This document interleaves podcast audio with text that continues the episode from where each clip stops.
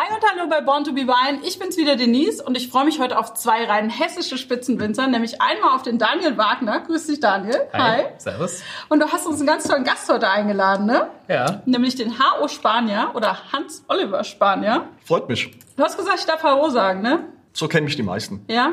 Also wir haben jetzt hier zwei Winzer am Tisch, aber eigentlich drei Weingüter. Und alle haben Doppelnamen. Das müsst ihr mir jetzt mal erklären, wie das geht. Als einmal Wagner Stempel aus Sieversheim. Wagner Stempel ist ganz einfach. Ähm, früher hieß der Betrieb Stempel und mein Vater hat 1970 da eingeheiratet und dann hat er den Namen Wagner mitgebracht und da es mehrere Stempels und mehrere Wagners gibt, haben wir uns für den Doppelnamen entschieden. Okay. Wir an sich heißen aber nur Wagner. Ja. So, und da drüben wird's jetzt besonders kompliziert. Du heißt Spanier. Also erstmal ein Kühling Gillert. Ähm, das ist das Weingut meiner Frau. Und ähm, mein Schwiegervater heißt Gillert, kommt aus Oppenheim, hat in Bodenheim eingeheiratet. Und das Weingut in, äh, in Bodenheim wurde nie von Männern geführt, sondern immer nur von den Frauen. Die Männer blieben entweder in Kriegen, die waren immer Offiziere und so weiter, wie das ja hier an der Rheinterrasse oft äh, der Fall war. Und als dann eben Caroline und ich geheiratet haben, ging es darum, ob man die Güter irgendwie und das war mir aber zu gefährlich, weil die Männer beißen immer irgendwie ins Gras bei dem Spiel. Und aus dem haben wir gesagt, das lassen wir jetzt halt immer separat laufen, das ganze Thema. War das in der Geschichte so? Bei Das war so. Ja, genau. Die haben immer ins Gras gebissen. Und bei Battenfeld Spanier ist es so, der Battenfeld war mein Nachbar. Ja. Und ähm, ich war 17, 18, als wir uns wirklich eng angefreundet haben und leider letztes Jahr verstorben und vorletztes Jahr. Und er hat mir so ein bisschen diese Bohème gezeigt. Er hat mir so ein bisschen dieses große Leben gezeigt. Er kam aus, äh, ursprünglich geboren in Karlsruhe, viel in der Welt unterwegs gewesen und hat in Hohensulzen eben dieses Weingut gekauft, musste nie davon leben, von dem Weingut. Mit ihm war ich zum Beispiel einmal im Monat, waren wir in Auberge de Lille Mittagessen, aber nicht irgendwie geplant, sondern er kam dann, was tust du gerade? Und äh, er hat das Leben einfach immer gefeiert und das war, das war schon cool. Und ähm, ohne ihn hätte ich wahrscheinlich nie diese, ja, diese, diese Idee von Wein bekommen. Okay. Und er hat ein Weingut gehabt, das du dann übernommen hast? Oder du hast nur den Namen übernommen? Oder wie war das? Es war, also wir haben relativ oft zusammengesessen und äh, viele Flaschen geöffnet. Das ist schon mal eine gute Grundlage für alles, oder? Das ist die Grundlage des Lebens. Die Grundlage des Lebens ist, ja, zusammenzusitzen und, und Aber sich geheiratet auszutauschen. haben sie nicht. Nee, Nee. geheiratet haben wir nicht. Und ähm, irgendwann habe ich gesagt, du pass auf, Spanier als Weingutsname geht so. Battenfeld Spanier hört sich irgendwie viel cooler an. Ich pachte deine Weinberge, ähm, aber Kohle gibt's keine. Okay. Und wir fusionieren quasi und nennen den Betrieb Battenfeld Spanier. Und das war 1990. Also irgendwann wirst du ein VDP-Betrieb sein, irgendwann wirst du wirklich ähm, zu den guten Betrieben der Region gehören, aber das war's an Agreements. Mehr wird's nicht geben. Und ja, so machen wir's und so ist es entstanden. Okay. Das war ein klassischer Handshake-Vertrag Er, sozusagen. er war auch froh, dass sein Name irgendwo auch weiterlebt. Genau. Ja, Ja. das er, ich glaube, er hat auch keine Kinder, oder? Ah ja, das hört sich ja gut. äh, ja. dann hat sich das so ergeben. Und ihr seid befreundet, weil ihr beide Doppelnamen tragt. Nee, ich fand der Haro schon immer cool in der Schule, weil er immer zu spät kam. Wir kamen beide zu spät und hatten keinen Platz mehr. Das war das Thema. Ich sag, das ist 31 Jahre her. Was haben wir denn jetzt hier im Glas? Weil wir haben schon was jetzt hier von Battenfeld Spanier im Glas, oder? 211, ähm, Blanc de Blanc, Chardonnay. Zum Wohl. Zum Wohl. Chin Chin. Chin Chin. Sehr schön. Ein toller Sekt. Mm, Letztes Jahr im Oktober degagiert. Acht Jahre Hefelager. Wenn man gern Champagner trinkt und 2007 kam unser erster Sohn. Und Da habe ich 2007 habe ich den ersten Blanc de Blanc wirklich rein und in der Art und Weise. Und der liegt immer noch auf der Vollhefe. Okay. Der ist noch nicht angerührt. Wir haben mit neun haben wir angefangen, jetzt kam elf und nächstes Jahr kommt zehn. Und das ist jetzt dann so zehn Jahre Hefe. Soll das also, das ist die Idee dahinter. Okay. Aber aus einem Jahrgang kommt er immer. Es ist immer ein Jahrgang, genau. Ja, ist toll. ist immer Das Vintage. ist rein Chardonnay. Das ist rein Chardonnay. Das ist cool. Was sagst du dazu? Ich kann immer nichts sagen, außer schmeckt mir oder schmeckt mir Ja, nicht. ich aber liebe das halt, weil das ist halt so, hat so schon diese Brioche-Note und hat so dieses Wilde auch von der Hefe und aber trotzdem ist es präzise von, von der Mineralik. Aber ich mag das halt, wenn Sekte so nicht die Frucht im Vordergrund steht, sondern halt diese, diese Hefenote und diese Brioche und da gehört das halt dazu. Ja. Aber es, Brüt Natur. Ja. Mit Natur. Ähm, das ist eh so ein Thema, auch jetzt bei dir, dass du gesagt hast, du versuchst eigentlich fast gar nichts zu machen, wenn die Weine im Keller sind. Ne? Also ähm, wirklich ganz naturnah. So, das machst du ja eigentlich auch, Daniel. Gell? Das, da seid ihr euch sehr einig. Das ist so der, der handwerkliche Weinbau, ja. Ja. Eben, das ist Ausbau vor allem auch. Was ist denn dann der Unterschied zu denen, die immer sagen, sie machen Naturwein? Was machen die denn dann? Was ist Naturwein? Also ich meine, die, die, äh, die Weinberge, wenn, wenn der Mensch nicht eingreifen greifen würde in, in das Geschehen, dann, ähm, dann gäbe es keinen Wein. Wir kultivieren alle unsere Weinberge und ernten unsere Traube und vergären die und bringen die in ein Fass rein. Und Also Das ist aber auch letztendlich das, ähm, warum wir wirtschaften. Also jeder von uns wirtschaftet und, und der Weinbau ist eine, eine, eine, eine edle Landwirtschaft. Ähm, aber ob man Gemüse anpflanzt oder was auch immer, es muss kultiviert werden. Und ähm, genauso wie es in der Musik die Hochkultur gibt, so ist eben Weinbau auch Hochkultur letztendlich ähm, von der von der Anbaumethodik etc. pp. hier. Dieses wir lassen es mal wie es ist und wie es die Natur liefert etc. Das ist für uns kein per se Ansatz für große Weine eben auch. Und das ist letztendlich am Schluss geht es nur um die Frage, was sind große Weine, was sind keine großen Weine. Ich finde es immer ganz lustig, ähm, wenn man mit ein paar Leuten zusammen steht und genau das Thema diskutiert. Und dann kommt einer und macht einen, einen großen alten Bordeaux auf. Dann merkst du ganz schnell alle Gläser äh, Richtung alten Bordeaux schießen und alle wollen den Wein trinken. Oder irgendwie ein 1949er äh, Mosel feinste Auslese. Ich meine, das Ding hat teilweise 3000 Gramm Schwefel oder irgend so, äh, Milligramm Schwefel. Also es ist so irrsinnig. Und letztendlich, was ist Wein? Wein ist das einzige Kulturgut, und Industriegut des Menschen, was nicht, oder Lebensmittel, was nicht altert. Außer Zucker. Kristallzucker altert nicht. Jetzt an Weihnachten ist natürlich immer die Zeit für tolle Flaschen zu öffnen. Ich habe jetzt an Weihnachten haben wir 1934er, meine Tante ist 34 geboren, haben wir einen 34er Rief Salt. Das ist ein, das ist ein Süßwein und haben wir geöffnet. Das ist ein Erlebnis letztendlich. Ich meine, der Wein ist 2013 abgefüllt. Der hat bis 2013 liegt das in, hat es in Fässern gelegen und der wurde äh, 2013 gefüllt. Das ist ein Hochgenuss letztendlich. Den hat nicht nur Schwefel, sondern eben auch Süße, konserviert und Alkohol. Das hat auch 20 Alkohol, das ist wie ein Pottwein. Und das ist doch letztendlich faszinierend. Und das, soll doch, doch bitte unser Anspruch du, sein. Ja, das machst du mit einem naturtrüben Wein ohne Schwefel nicht. Eben. Der ist einfach nach drei Jahren oder so ist der halt durch. Ja. Und das ist so, eigentlich kann man es so betrachten Weil wie der Bier, Schwe- ja. Also Bier hält halt auch nicht äh, ewig, ja. Und, und große Wein hält halt auch ewig. Das ist so eine Art Konservierungsstoff, der Ja. Schwefel, kann man sagen, Ja. oder? Darf man das so Stabilisierungsstoff. sagen? Stabilisierungsstoff, Ja, Stabilisierungsstoff. Man muss ein paar Dinge unterscheiden. Unser gemeinsames Thema ist ja per se die Herkunft. Und, und für uns geht's eben um den Porphyrboden ähm, ins Glas zu bringen, in seiner in seiner Offenheit, in seiner Finesse, in, seine, In seiner Reinform. In seiner Reinform und, und großes Terroir. Davon gibt's eben nicht viel. Und das ist einfach das große Spiel. Und, und genauso wie den Rotschiefer, die Steillagen im, im Niersteiner im Hang. Oder wie eben am Frauenberg die, die, die, die, der Kalkfels. Und das sind ganz wenige Plätze letztendlich. Und, und da geht's eben drum, ähm, diese Reinstform zu, zu, zu zelebrieren, zu feiern.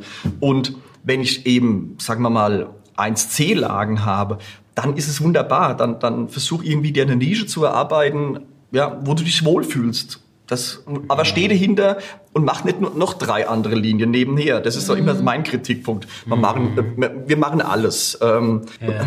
Damit habe ich immer so ein bisschen mein Thema, weil Genau. man muss auch hinter was stehen. Profilierung ist wichtig. Mhm. Und da geht momentan, das geht in alle Richtungen. Ja, Okay. Bei vielen, gerade bei den Jungen. So ein bisschen inflationär gerade, was da so ja, passiert. die meinen, sie müssten alles machen. Ja, und Ja. das ist halt irgendwie schwierig. Wir beide haben ja erlebt, wie der rheinhessische Weinbau komplett am Boden lag. Mhm. Also Ende der 80er Jahre zwischen 87, 88 und 91 war quasi Stunde Null, aber wirklich Stunde Null. ich meine, da hat ein Liter Milch Ähm. mehr gekostet als ein, als ein Liter Wein, ne? Exaktement, genau. Und Ja. das ist das große Spiel. Und ähm, wir saßen dann ähm, auch in Oppenheim auf der Weinbauschule und mussten uns immer noch diesen gequälten Mist aus den 60ern und 70ern anhören. Immer noch diesen Schrott. Ja. Und, äh, und um uns herum saßen eben die Kollegen, ähm, die immer noch denselben Blödsinn von zu Hause mitgebetet haben, wo wir gesagt haben, macht mal die Augen auf, schaut mal über den Tellerrand raus, fahrt mal ins Burgund, fahrt mal nach Bordeaux. Daniel war in äh, Italien gewesen und da war Aufbruch, da ging's aber sowas von vorwärts, ähm, weil alle gemerkt haben, wir müssen raus aus diesem Blödsinn, der passiert jetzt etwa. Vielleicht war sogar gut, weiß man ja Mhm. nicht. Ähm, aber das 71er Weingesetz und dann eben noch die, der Weinskandal. So, und dann war eben klar, Und Tag jetzt Glykol, ne? ist, War das ja, war der genau. Weinskandal, das 87, hat ja dann letztlich Ja, alles kaputt 84. gemacht, ne? Wobei, ja. das, äh, wobei das ein Weingesetz von 71, äh, wo wir übrigens beide auch geboren sind, Okay. ähm, hat, äh, hat Ah, ja. auch schon echt viel, viel Mist. Das, da wurde eigentlich wirklich, das wurde eigentlich gemacht für die Kellereien und nicht für die Winzer. Was hat denn das Weingesetz besagt von 71? Das hat sich verabschiedet von der Herkunft. Okay, also keine Lagen mehr definiert. Großlagen, es hat Großlagen geschaffen, was ich eigentlich eine, eine, für eine totale Katastrophe halte. Ja. Mhm. Das war die eine Katastrophe. Oppenheimer Grödenbrunnen Genau. ja, ist, ist ein Wein, der, der eigentlich der, der dem Verbraucher oder dem Konsumenten eine Herkunft vorgaukelt. Die Herkunft äh, umfasst aber fünf oder sechs oder was weiß ich, wie viele Ortschaften. Okay, also und das ist klar, dass 2000 das nicht gleich schmeckt. Es hat nicht den Ja, gleichen das kann- Boden. Das war das eine große Problem. Das war für die Kellereien und ja. für den Export. Weil, nur aus dem Grund, dass die Kellereien halt riesige Mengen zusammenpumpen konnten. und sagen konnten, dass jetzt Oppenheimer Gründenbrunnen zum Richtig, Beispiel. ja. Und irgendwas draufschreiben kon konnten, wo Oppenheim stand. Ja. Ja. Das war dann irgendwie bekannt in den Köpfen der Konsumenten. Ja. Und äh, der Krötenbrunnen, war das eigentlich eine Einzellage früher? Ich weiß Nee, nicht. gab's ist auch nie. egal. War's eine- war eine das war eine. Erfindung. Ja, war eine Kunstschöpfung. Und, und das ähm, war eigentlich für mich eigentlich ein, eine, ein, eine Verbrauchertäuschung. Okay. Ja, und dann eben die Loslösung der Lage. Das ist also, ob das jetzt aus dem Steilhang in Nierstein kommt oder eben unten am Rhein oder oben auf dem Plateau, das war alles egal. Und das war, das war dann am Schluss nicht mehr vermittelbar. Ja, man hat deutschen Wein eigentlich, die Qualität an deutschen Wein festgemacht an, an dem natürlichen Zuckergehalt des Mostes. Okay. Und wenn du sowas machst, dann ist eigentlich die Panscherei vorprogrammiert. Weil es war damals so, je süßer, umso, umso teurer wird's bezahlt. Wie verrückt auch, gell? ja. Wenn wir das jetzt mal auch heute sehen. Und aus dann kamen die ganzen Rebsorten, ja, dann kamen die ganzen Neuzüchtungen, ja, und dann die halt auf Zucker gezüchtet waren, ja, und eigentlich nicht auf Geschmack, sondern nur auf Zucker. Ja. Es war eben nicht konsequent, wenn man Ja. gesagt hätte, im Steilhang zum Beispiel, es darf nur Riesling dort stehen. Punkt. Und sonst nichts, dann hätte man schon viel gemacht. Für jeden war was dabei. Und das ist, wenn der große Kompromiss gebraucht wird. Und das war natürlich damals, das war der Knickschuss, kurzum. Resultierte aber eben daraus, ähm, wir kamen aus einer gewaltigen Krisenzeit, ähm, bis in die 50er Jahre noch raus. Und da braucht der Mensch süß. Ähm, dieses Verlangen nach süß. Und das sieht man immer also ähm, nach Krisenzeiten, Schokolade, alles was süß nach der Also ich würde jetzt, wenn, wenn ich jetzt ein Aktiendepot in, zu investieren hätte, würde ich, glaube ich, ähm, in Schokoladen. Äh, Und Zucker. Ja, Schüller, Eiscreme oder irgend sowas. Oder Shampoos. Oder Ja. Shampoos. Wir haben ja jetzt hier wirklich ganz viele verschiedene Weinregionen fast am Tisch, obwohl ihr beide aus Rheinhessen kommt. Die ganzen Weinberge von Kühling-Gillert Das sind die Nierstein und Nier, äh, Oppenheim, Nierstein, Bodenheim. und dann die Weinberge von Battenfeld-Spanier Im südlichen Wonnegau. Also sind sieben Ortschaften insgesamt. und schon in der Pfalz auch, ne? Oder? Und in der Pfalz mittlerweile, genau. ja, verrückt. Ja, und dann, also Zellertal. ja, und dann bist du tatsächlich, haben wir zwar schon mal gesagt, aber du bist der nördlichste Teil von Mhm. Ich bin fast an der Nahe. an der Nahe. Ja, also. Auch ganz unterschiedliche Böden dort, ne? Ja, Sieversheim gibt's, ist halt alles vulkanisch. Da haben wir auch einen Wein jetzt, den nächsten. Das ist Porphyr. Haha, Also, weißt freu du? ich mich schon drauf, ja. Ist eigentlich so die Visitenkarte oder die, ja, des Weinguts und auch ein wichtiger Wein, deshalb habe ich ihn eigentlich auch mitgebracht. Ja. Porphyr ist eigentlich das, was jeder probieren muss, wenn er aufs Weingut kommt. Das ist der, ähm, mitunter der Eigenwein von Wagner Stempel. Ja. Porphyr. Wenn wir jetzt über Herkunft sprechen und diese Herkunft in den Wein reinzukriegen, wie unterscheiden sich auch die Weine, die da rauskommen? Am Schluss geht es per se nur darum, ökologisch zu wirtschaften. Das Ja. ist der ganz große Schritt. Punkt. Und wenn du das schaffst, ähm, in seiner Klarheit, mit dem allem, was dazugehört, dann ist er äh, super konsequent. Da geht es jetzt sogar noch um, um, um Tiere, um, um wirklich ähm, Kreislaufwirtschaft, ähm, mit eigenem Kompost und so weiter. Dann hast du quasi schon, sagen wir mal, 93 Prozent der Strecke hast du schon mal gegangen. Und dann kommt dazu ähm, die Unterschiedlichkeit, am Schluss ist sie gar nicht so frappierend. Die ist extremst frappierend, wenn man sie jetzt halt nebeneinander probiert. Aber am Schluss geht es darum, dass dieses handwerklich, diese Perfektion, das ist das, nach was wir streben. Und, ähm, und die Perfektion ist eben 99,999. Wenn sie irgendwann mal die Dezimalstelle hinwegfällt, dann haben wir schon Fehler gemacht. Okay. Und das ist und das ist halt der Battle letztendlich auch, der ja auch Spaß macht. Ja. Ähm, jedes Jahr nach dieser Perfektion zu streben, ja. grundsätzlich. Aber vom, von jetzt, du fragst ja, das, die, die Unterschiede vom Terroir sind halt bei uns sind die halt vulkanisch, ja, mhm. und sind äh, eher kühl vom mhm. Standort her, weil wir auch recht hoch liegen, so bis bis 300 Meter geht das, ja. und auch durch den durch das Nordpfälzer Bergland, also durch das Appelbachtal, was sich aus dem Nordpfälzer Bergland heraus äh, erstreckt, bringt halt nachts Kaltluft mhm. und von daher haben wir es immer auch von der Reife immer ein bisschen später und in Verbindung mit den mineralischen, mit den steinigen Böden gibt es halt so eine ja, eine schöne, eine schöne Grip halt, eine Salzigkeit mhm. in den Wein. Man könnte es vereinfachen. Ja. Der Rote Hang ist mit Abstand das älteste Terroir, was wir haben. Ja. 250, 280 Millionen Jahre alt, vulkanisch geprägt. Um Sieversheim etwa 120 Millionen Jahre alt. Mhm. Das Zellertal, Kalkriff, ist der Benjamin, der ist erst so 35 bis 40 Millionen Jahre alt. Okay, ähm, verstehe. Also das ist das Jüngste. Also mhm. das ist eigentlich das Rotliegend an der, an der Rheinfront durch äh, Kühling-Gillert. Mhm. Und es ist, ähm, Entschuldigung. HO übernimmt das mal. Und es ist, äh, es ist der Vulkangestein bei uns und ja. es ist der Kalkgestein beim Kalkgestein beim HO, okay. Jetzt haben wir was dann im Glas? Wir haben jetzt äh, 2019 äh, Porphyr. Das ist ähm, also Siefersheimer Riesling. Äh, kommt bei uns aus den beiden großen Lagen, also aus Herkratz und Höllberg, ungefähr 60 zu 40, also 60 Herkratz, 40 Höllberg. Und ähm, so schmeckt halt Riesling vom vulkanischen Boden. Die Regenwurzeln 10 Meter tief in diesen steinigen Böden geben halt diese, diese Salzigkeit im Wein Boah. mit. Es hat immer gut Säure. Es wird mhm. zum Teil im Stahl, zum Teil im Holz spontan vergoren und ist eigentlich so, wie gesagt, die flüssige Visitenkarte des Weines. Sehr schöne Visitenkarte. Was sagst du zu dem Wein? Sensationell. Also es ist, ähm, wie gesagt, wir, als wir vor über 30 Jahren sich unsere Wege gekreuzt haben. Hättest du nicht gedacht, dass der mal so einen guten Wein macht? Dass, dass es möglich ist.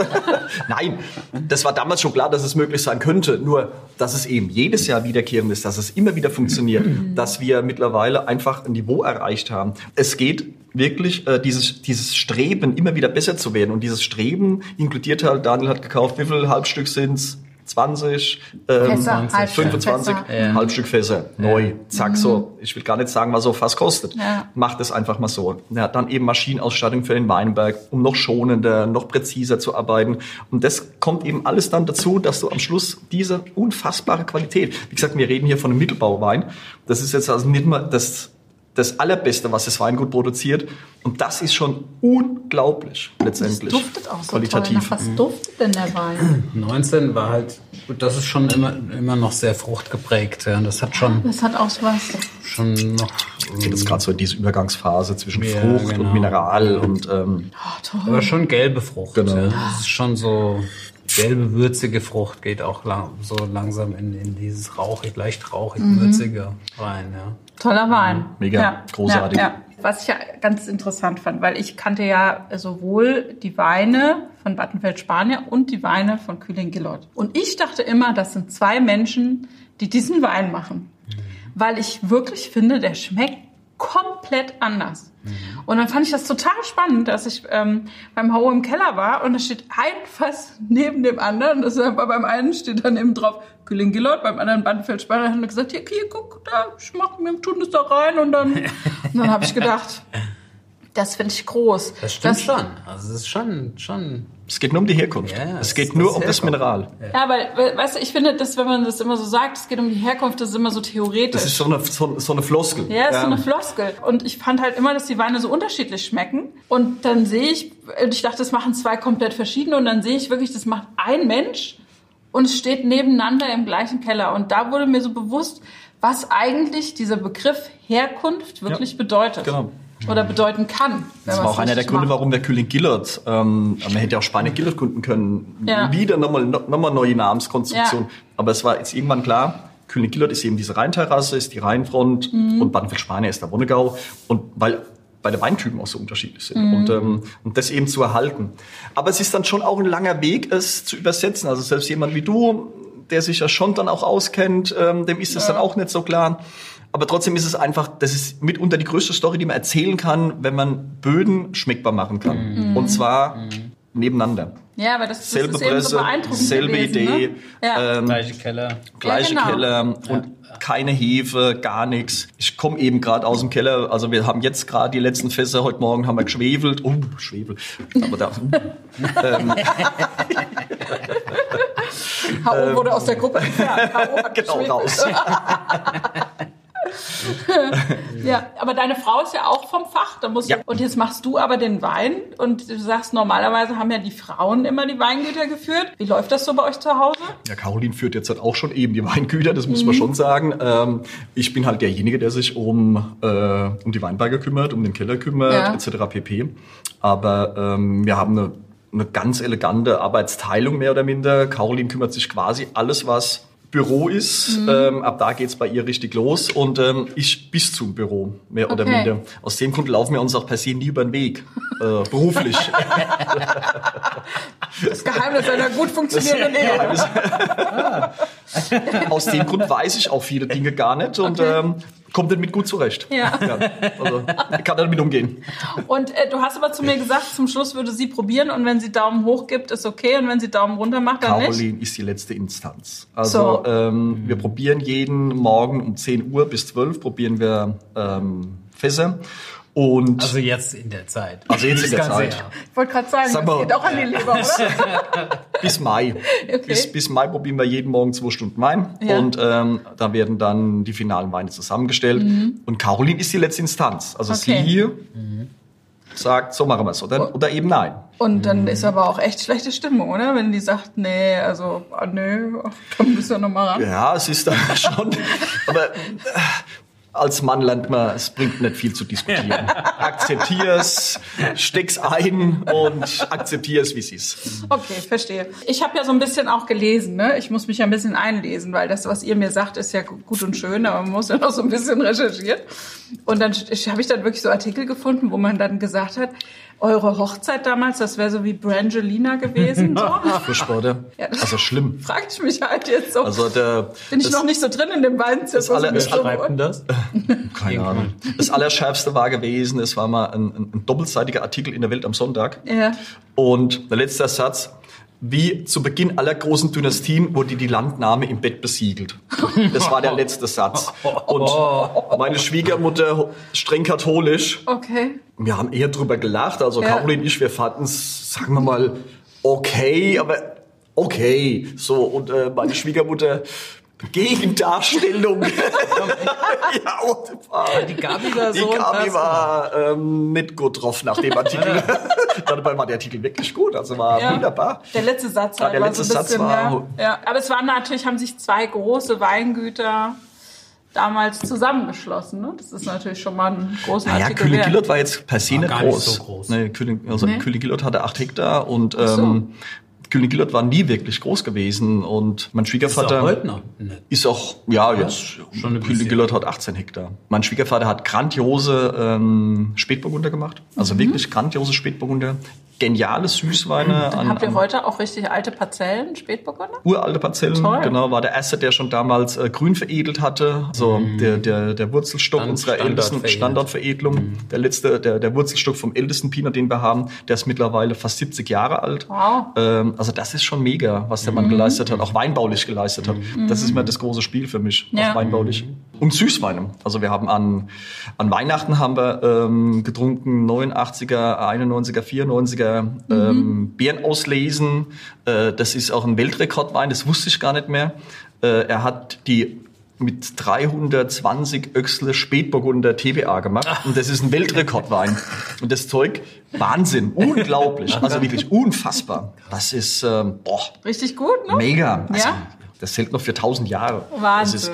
Null gealtert, null. Jetzt habt ihr ja aber das Weingut auch ganz gut, dadurch, dass die Weingüter ja ein bisschen zusammengeschmolzen sind, habt ihr ja auch sehr modernisiert und so neu gebaut. Ja, aber das, ähm, das ist wahrscheinlich auch ein großer ähm, Mosaikstein oder ein großer Puzzlestein ähm, in unserem Erfolg, dass unsere Eltern nie irgendwo negativ interveniert haben. Mhm. Und ähm, dass mein Schwiegervater ja. zum Beispiel auch, der war immer bei allem dabei. Und, und der hat echt auch... Äh, ähm, Dein Vater auch. Mein Vater sowieso, aber der haben echt auch dicke Dinger schlucken müssen. Also mein Schwiegervater zum Beispiel, da waren Kaulin und ich noch gar nicht verheiratet, habe ich gesagt, jetzt wird hier alles mal auf ökologisch umgestellt.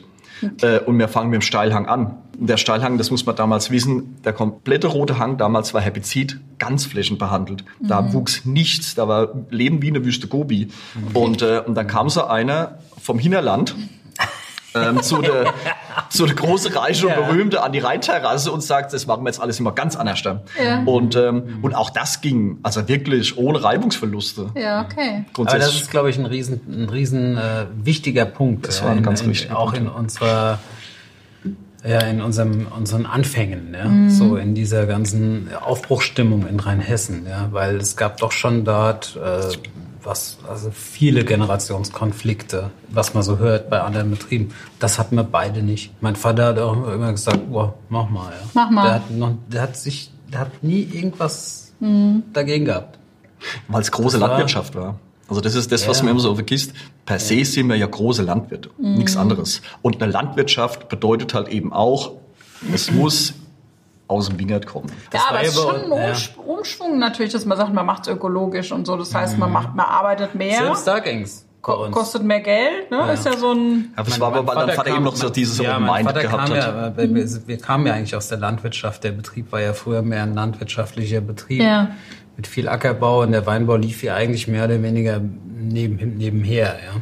Ich habe ja 92 dann mich entschieden, dann Winzer zu werden und dann äh, habe ich ja angefangen und mein Vater, muss man natürlich auch sagen, der war, glaube ich, auch ehrlich gesagt ganz froh, ja, dass er sich um die Weinberge nicht mehr kümmern musste. Ja. Und, und da hat er ja gesagt, ja, mach mal, kannst machen, was du willst. Ja. Ja. Das war eigentlich gut. Aber er hat trotzdem immer, war er trotzdem dabei. Also er hat trotzdem, war immer eine, eine Riesenhilfe, ja, weil er halt auch Erfahrung hatte mhm. und man konnte immer jemand fragen auch. Und, ähm, und hat auch viel halt im, im Weingut dann auch mitgearbeitet. Mhm.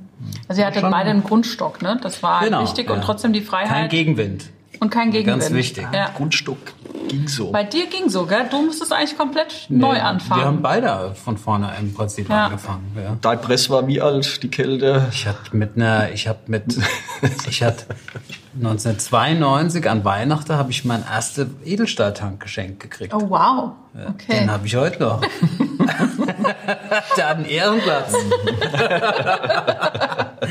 Sonst gab es da nichts. Es gab ja. 30, 40 Jahre alte Kälter und, ja. und weil wir nicht Pumpe wollten, dann habe ich halt, haben wir geschippt die ja. Kälter, ja, drauf, die Trauben, um halt schon zu arbeiten, mhm. ja, und das war so die Anfang, der Anfang, ja. Also im Prinzip haben wir beide von, von ganz vorne an. Also mein Vater hat ähm, Mitte der 80er Jahre schon der hatte auch nie wirklich Lust auf Weinbau und das war mhm. ihm, mein Vater war mehr so im klassischen Handel unterwegs. Das hat ihm mehr Spaß gemacht. Also verkaufen. Verkaufen. Ähm, und wer hat das dann gemacht? Ja, eigentlich niemand mehr. Also wir so. hatten auch faktisch keine Weinberge mehr. Okay. Es waren dann noch drei Hektar, waren noch übrig am Schluss. Mhm. Ähm, die waren aber auch eher schlecht als recht. Und ich habe ja dann schon, ich habe ja mit, äh, mit 16 schon angefangen, dann die, die Schlepparbeiten zu machen, mhm. ähm, mit dem, was noch da war. Und habe mich dann relativ schnell entschieden, dass ich das jetzt, dass ich das mache. Und was aber sich immer so, ja, so, so, so, so, so, so dramatisch anhört, was aber gar nicht war. Es war mhm. einfach so gewesen. Und eins muss man natürlich sagen, dass wir diesen Strukturwandel, das ist wie, äh, wenn man jetzt halt sagt, naja, äh, Steve Jobs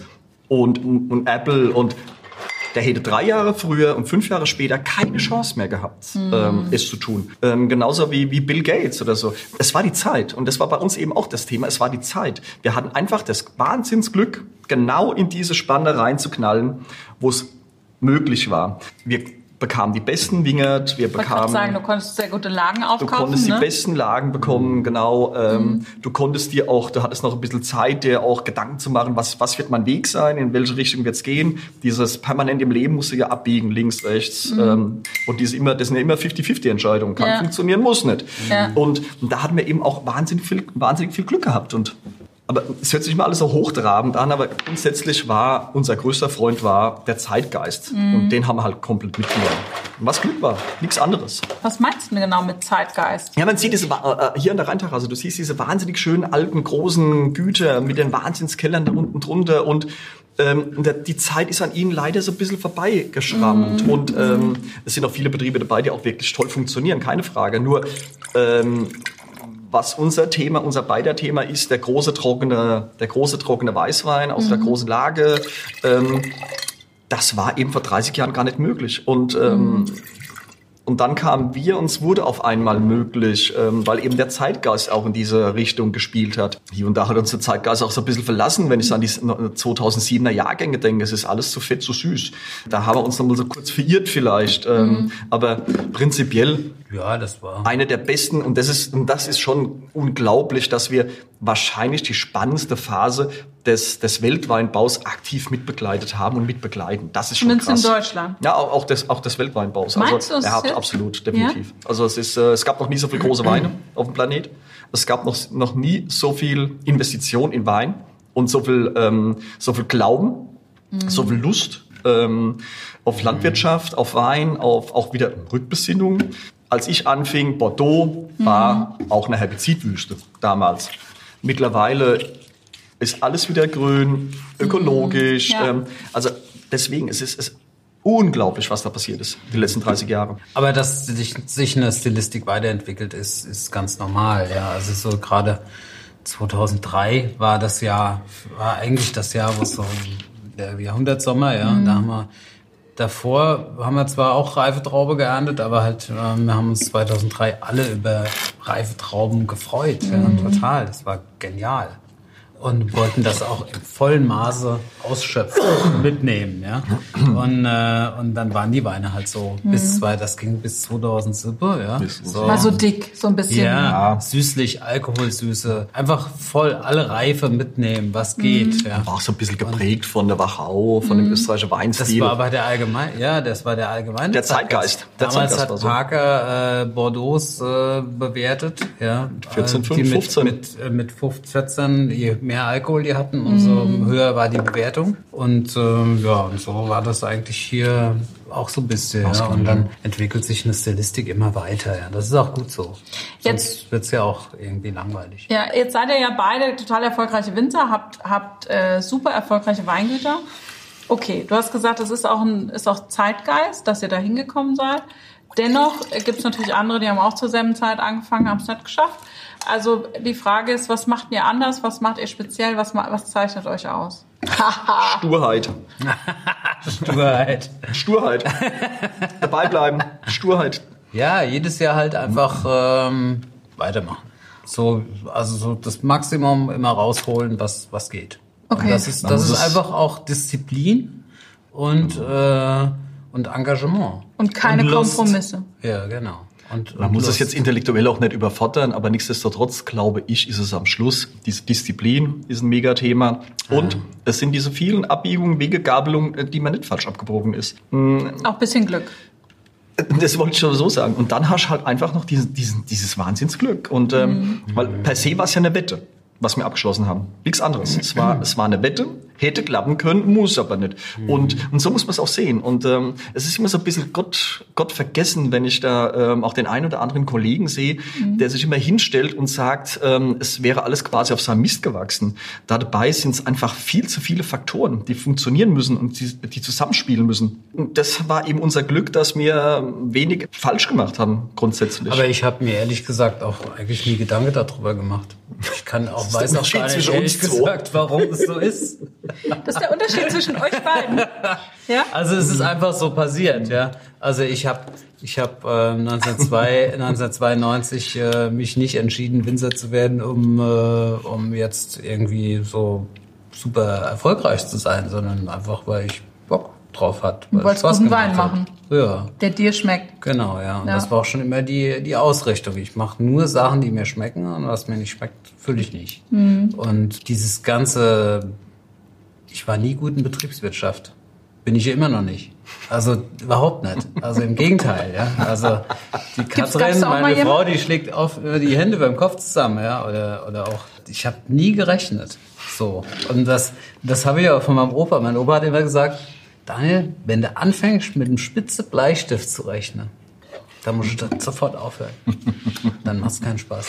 Okay. Hat er immer recht, weil so ein Standardsatz immer, ja, ja, haben wir immer, haben wir es oft drüber.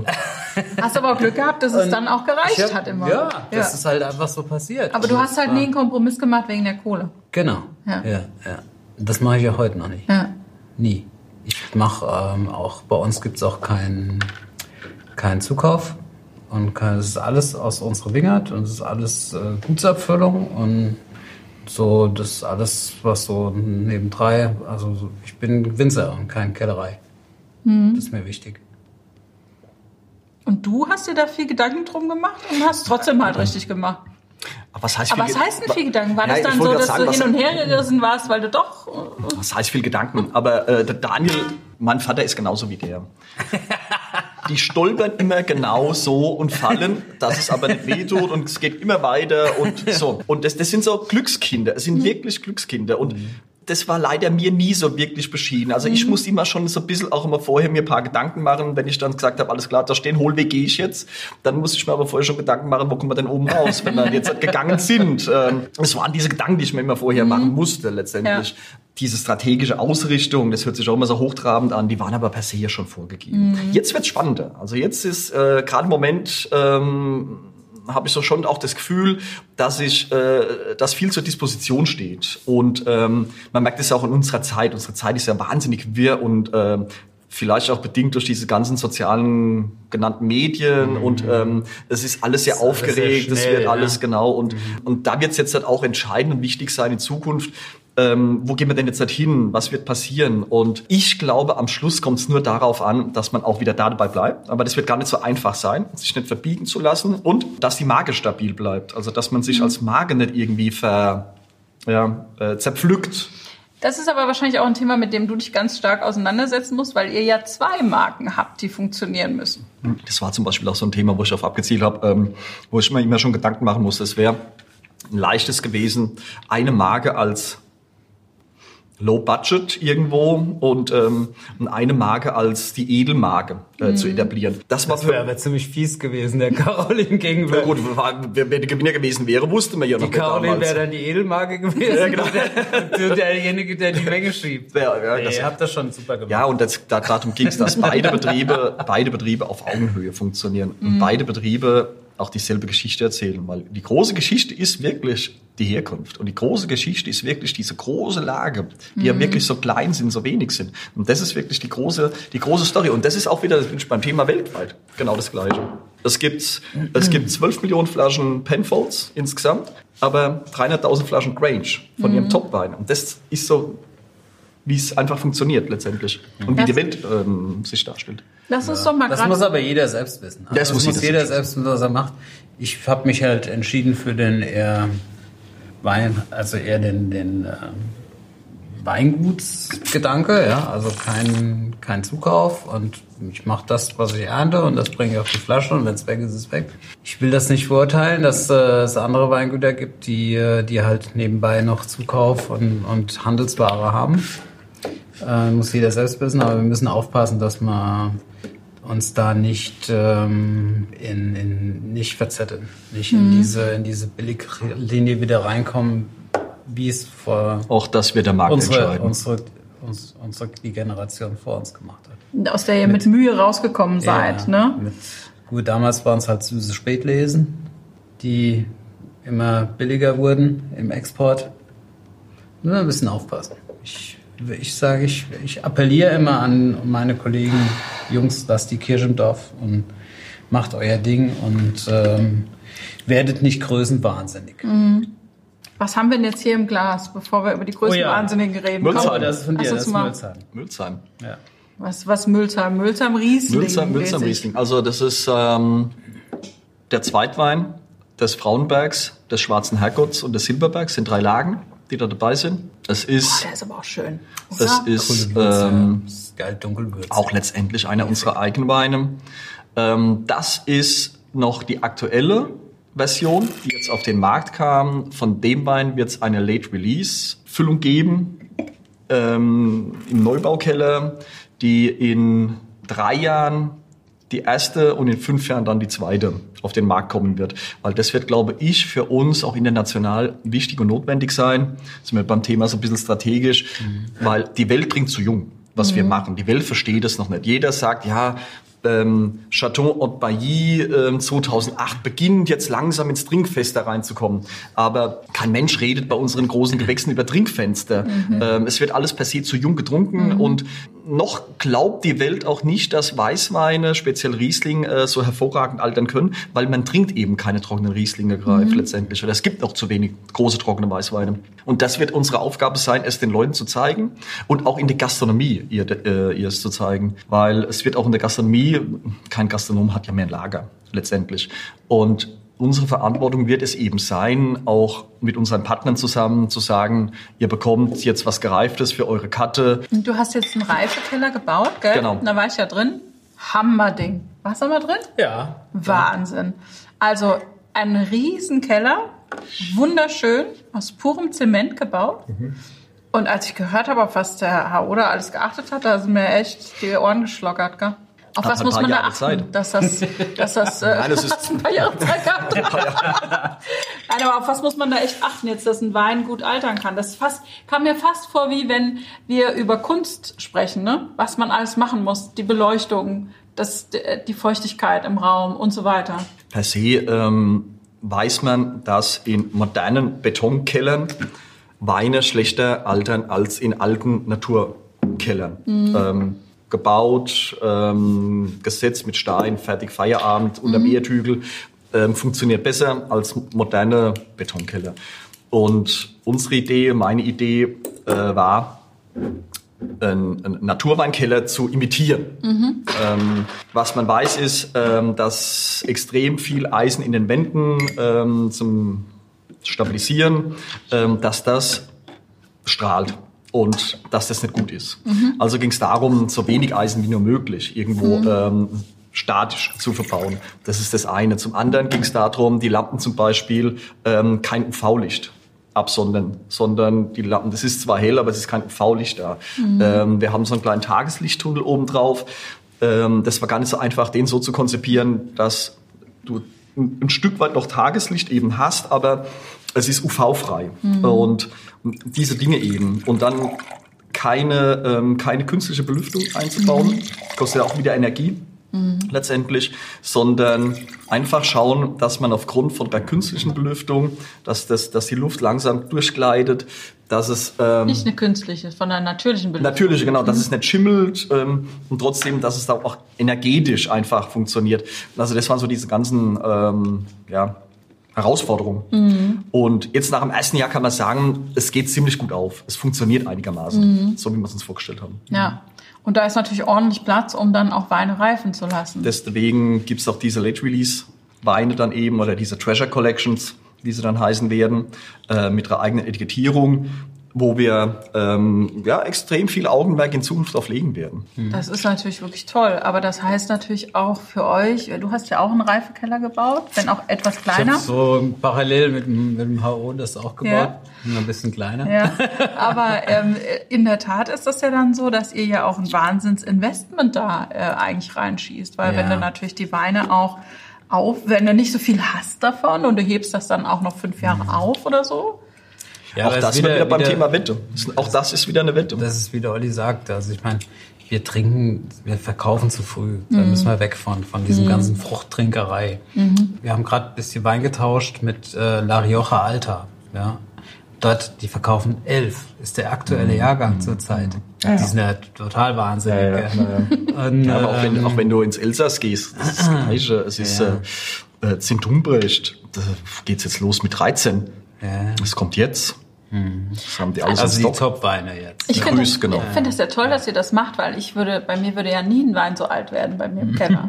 aus dem Grund, genau aus dem Grund. Ja. Weil es gibt muss halt auf dem Weingut gereift oder ja. lagern. Also, die Idee kam bei mir, ich saß äh, in einem großen Alpenhotel mhm. mit dem Inhaber an der Bar. Und wie das halt immer so ist, ähm, man trinkt ein paar tolle alte Burgunder und Leider Gottes gab es die eben nicht mehr auf der Karte, alles ausgetrunken. Und, ähm, und es gibt ja eben diese Weintauschbörsen, wo relativ viel alte Weine auch angeboten werden. Mhm. Und das sagt er zu mir, keine einzige Flasche mehr. Er kauft nur noch direkt ab Gut oder eben von einem Händler, wo er weiß, bei dem Händler ging es in den Keller und dann ging es einmal raus. Ansonsten nur noch ab Weingut gereift. Und das war, weil er sagt, er hat so viel Mist in seinem Leben schon gekauft für einen Haufen Geld, alte Burgunder, extrem teuer. Dann haben die irgendwo bei der Oma im Heizungskeller, haben die 30 Jahre rumgelegen, waren komplett im Eimer. Jetzt kann schon keiner mehr. So. Ja, und, klar. und das waren alles so Punkte, wo ich gesagt habe, genau da muss ich hin. Also auf dem Weingut gereift, das ist das große Thema. Mhm. Ja. Mhm. Nicht einmal Tageslicht gesehen, etc. So, und das war, das war die Herausforderung. Ja, absolut. Ähm, jetzt hast du schon wieder einen neuen Aber- Wein eingegossen, gell? Das muss ich mal gerade, bevor ich da jetzt den. Ja, Entschuldigung. Mir Ich nicht. habe einfach mal. Ja, ja. Ein, doch, du hast den auch. Ich habe mal eingegossen, dass er ein bisschen Sehr gut.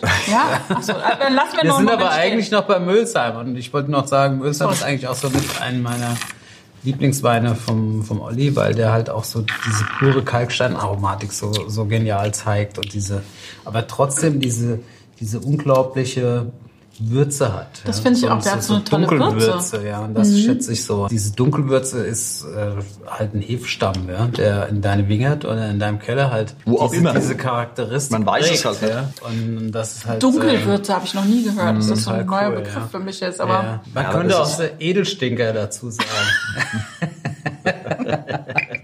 ich hätte jetzt gedacht, er ist fast salzig so ein bisschen hinten ja, raus. Ist diesen das Krip hat. Halt, den Grip. Mhm. Ja, dieses, dieses Thema Hefe ist natürlich ein extrem großes, ähm, keine Frage. Ja. Ich habe aber seit 93 keine Hefe mehr prinzipiell gehabt, wobei 2004 haben wir eben den neuen Keller bezogen und wir haben keine Hefe. Es ist alles eben diese Naturhefe.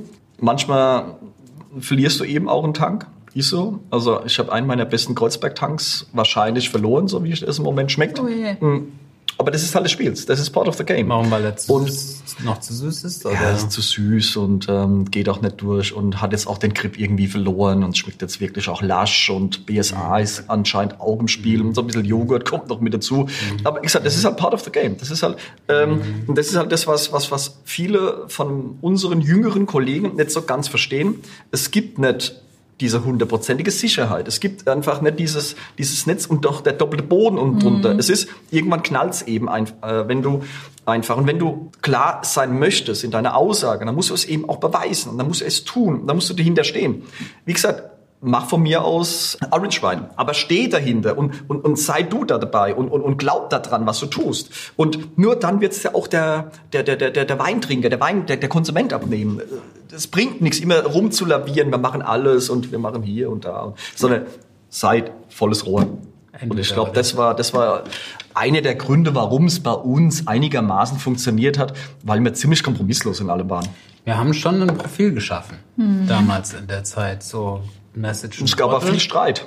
Ja, gab's Streit? Ja, das war, das war ja schon auch nicht ganz so es easy. wurde diskutiert. Also Streit, Einfach ich meine auch, diskutiert. auch Streit mit dem Handel, ähm, Ja? wo, wo, wo du Händler Du meinst am- am- jetzt un- unter de Winzer oder Nee, was? Mit, mit, mit Handel gab es viel Streit, mit mit Journalisten gab es Streit, mit ähm, also da gab auch schon, es war schon, also das hast ja du nie so machen müssen wie ich. Also ich habe ich hab herzhafter diskutieren dürfen als du, sagen wir mal. Ich hatte nicht Dass so dich Spaß. rausgehalten. Gedacht, oh, Lass die mal machen. Ich mach mein Ding und passt schon. Ich meine, das ist auch bewundernswert, gell? wenn man so cool. Also eigentlich bist du total, bist so ganz cool da rangegangen. Ist auch bewundernswert, das ist, so, ne? Äh, immer entspannt bleiben. Ja. Das ist wichtig. Jetzt kommst du mir gar nicht so entspannt vor, HO. Wie klappt denn das denn? Ihr seid gut befreundet, ihr zwei? Ich bin völlig entspannt. Nur wenn es zu entspannt wird, wäre ich verrückt, da wäre ich wahnsinnig. Und ähm, also Daniel sitzt Dinge aus und trinkt die auch mal weg. Das kann ich da nicht. Also wenn dann eben so ein paar Dummschwätzer, es gab mal so eine Nummer, da saßen wir mal in Berlin und da waren so wirklich schlimme Leute und, alles, was sie erzählt haben, war falsch. Und das war auch nicht okay. Und jetzt bin ich vage und ich bin so ein Gerechtigkeitsfanatiker. Und Standardsatz und dann war immer brrr, Furchtbrauner. nix. Da bist du hin, hast denen mal gesagt. wo Nee, also Das war einfach, es war, es war einfach herzhafte Diskussion. Ja, ja, Nee, ja. wenn es persönlich wird und wenn es äh, wirklich ganz falsch ist, dann ähm, kann ich das auch. Ja. Dann kann ich das auch. Aber ansonsten denkst du, oh, ich gehe mal zu meinem Viehzeug. du hast ja schon so ein bisschen gesagt, was für ein Typ der Daniel ist. Was für ein Typ ist denn der HO? Ausgeglichen ruhig. Introvertiert. Ja, Mensch, ihr zwei Lügner. Nein, ihr seid ja Nee, wir haben unglaublich uns schon lang immer- befreundet. Wir haben uns schon immer gut verstanden in der Schule. Ganz am am Anfang fand der, fand der Olli mich wahrscheinlich ein bisschen spießig, ja, aber Ja? ansonsten, irgendwann haben wir, haben wir und dann uns äh, sehr, sehr gut angefreundet. Der kam in die Schule, der hatte nicht mehr dabei, nie, nicht nie mehr dabei als ein Kugelschreiber und ein Blatt Papier. Das Blatt Papier wurde dann, je, je länger es gedauert hat, noch quer beschriftet. Also. Unglaublich. Bist du so ein sparsamer Der, Typ? weiß nicht. Der Oder kam, wenn er, da- also ich wundert eigentlich, dass er das sagt, weil er war eigentlich fast nie da. Keine Zeit gehabt. Das war, das war, das war immer abschätzbar. Jetzt muss ich mal kurz hin und aber ich hatte keine Zeit. Das Ja. war, Hast Termine gehabt im Altstadtcafé? oder? Nein, nein, ich hatte damals schon den Betrieb. Ach so, okay. Ich musste ja damals mich schon äh, quasi um alles kümmern, Okay. Aber das erste Handy in der, in der Klasse. ah, ja. weil ich mich um alles kümmern musste. Und damals auch schon ein schicke V6 Lancia. Das war geil. Ah. Das hat mich sehr beeindruckt. Und du bist mit dem Feldgolf gekommen, in dem alles gewachsen ist. Einen So, Ford ja, Escort. ja. Ford. Und da vorne hat er ähm, Garaning gepflanzt. Im Handschuhfach. Da war so eine Ablage, da hatte ich so einen Blumenkasten drin gepflanzt. ich hatte auch lange Haare zu der Zeit. ja grandios. Stell ich mir gerade so vor. Ist ja super. Ja, so und, und Konkurrenz zwischen euch, gab's das mal? Nee, nie. Nie. Ne? Nie. Also, Sieben Milliarden Menschen auf dem Planet. Und, Ja, wir, gut, und, wir, und, wir, und wir mit unseren drei Hektar sollen uns gegenseitig battlen? Also, Ne? nein. Warum? Ja, weiß ich nicht. Wenn jemand anders dann, also wenn, wenn dann, also ihr seid ja auch zeitgleich gut durchgestartet, ne? Aber wenn man so. Ja, es regelt sich doch sowieso immer schnell Mhm. von selbst etc. Und, ähm, und also es ist einfach auch schad um die, um, um, um die Lebensmühe, kurzum, ähm, weil es gibt, gibt, gibt ja Bad Vibrations und dann, also was, was, was soll das? Ja, Und okay. wie gesagt, wir machen ein paar Flaschen Wein. Es geht, wir wollen nicht die Welt. Also äh, the world is not enough oder was. Also Wobei du schon gesagt hast, du willst schon so eine Marke haben, dass wenn du nach Afrika kommst, dass das so ist, wie wenn jemand eine Rolex anhat, dass jemand sagt, ach guck mal da, Battenfeld naja, das hast du falsch verstanden. Ach so. Das war, Aber was, was, ich- was ich noch sagen muss, also was mir, am- was mir am Olli so gut gefallen hat, also früher schon und auch Ja. immer noch und auch heute, das ist auch, wird auch nie so, nie anders sein, dass der Olli immer so an das Große und Ganze denkt. Nie an Details, nie kleinlich, sondern immer groß. Großherzig auch. Auch nicht nur mit, nicht nur, ähm, nicht nur monetär, sondern halt auch von seiner ganzen Einstellung her. Ja, und das, ist- das ist geil. Das finde ich total cool. Schätze ich sehr. Da müssen wir Drauf trinken, würde ich auch sagen. hab nichts mehr. Endlich den Grund. Zum Wohl. So, jetzt trinken wir gerade Wagner Stempel, glaube ich, gell? Ehrgeiz. Die Herkretz. Oh. Damit sind wir ja eigentlich auch groß geworden, ja, mit Hergott. Ach, das ist aber auch ein geiler Wein, oder? Jetzt sind wir wieder beim Thema. Es gibt diese Erweckungserlebnisse. Und für mich war Erweckungserlebnis ähm, Herkretz Wagner Stempel. Wenn du 93er Auslese trocken hieß der Wein damals. Und das war unfassbar gut. 93. Gut. 93 Ja, das ist immer noch. Gerade angefangen, Das ist ja. immer noch richtig gut. Ja. Ja. Und das war unglaublich gut. Und, und da war klar, dass das Damals auch der hieß das Weg noch Auslese trocken. Okay. dass das der Weg vom Wagner Stempel sein wird. Und klar war auch, was Rheinhessen für ein unglaubliches Potenzial hat. Also wirklich, ähm, das war atemberaubend. Und ach, der Wein war auch atemberaubend. Und, und damals war mir schon klar, es müsste doch mit dem Deibel zugehen, wenn wir es nicht schaffen. Ähm, der hat gekostet damals 12,50 Mark, glaube ich, irgend sowas. Da, Ahnung, ja. 12,50 Mark. 50. Also reden wir jetzt über ich 6,75 Euro. Ähm, und das musste doch mit dem Teufel zugehen dass wir es nicht schaffen, irgendwann uns aus diesem, aus diesem Tal der Tränen wieder zu befreien. Und ich saß in Oppenheim in der Schule und ähm, mein Nachbar war Apotheker. Und der hat über einen Apothekereinkauf, hat der ähm, Mutter Rothschild, haben die gekauft, damals 82er für 48 D-Mark. Schon witzig, dass das So. über einen Apotheker einkauft. Über, der, Apo- über Galli-Konzern, ja, über Galli-Konzern, weil das konnten sie eben abschreiben. Ja. Und, und das haben wir getrunken zur Pizza. Und, und ich habe das getrunken und habe gedacht, um Gottes Willen, das war 1989 oder so, Mhm. um Gottes Willen ist das gut. Und das war der erste 100-Punkte-Parker Bordeaux, den es gab. Und dann ging es hoch auf 100 Mark.